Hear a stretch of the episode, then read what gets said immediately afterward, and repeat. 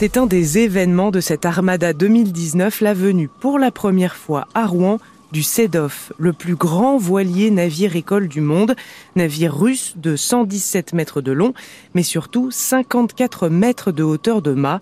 Les organisateurs se réjouissent d'avance et imaginent déjà l'image de ce géant des mers sur les quais rouennais.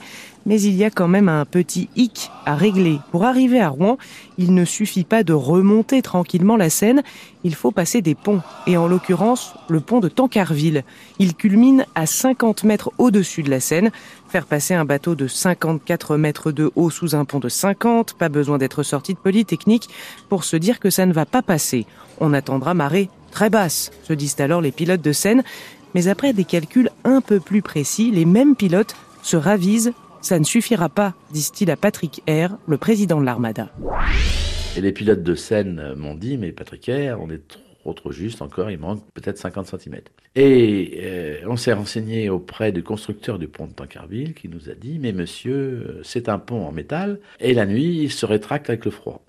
Donc si vous passez à 3-4 heures du matin, vous allez gagner 40-50 cm. Et c'est donc que le CEDAF a dû passer le matin à 4 heures du matin où il fait plus froid. Et on est passé à un gros soulagement sous le pont de Tancarville sans qu'il y ait de quoi que ce soit. Mais un marin qui été sur le haut de la mâture aurait pu, avec sa main, toucher le pont en passant.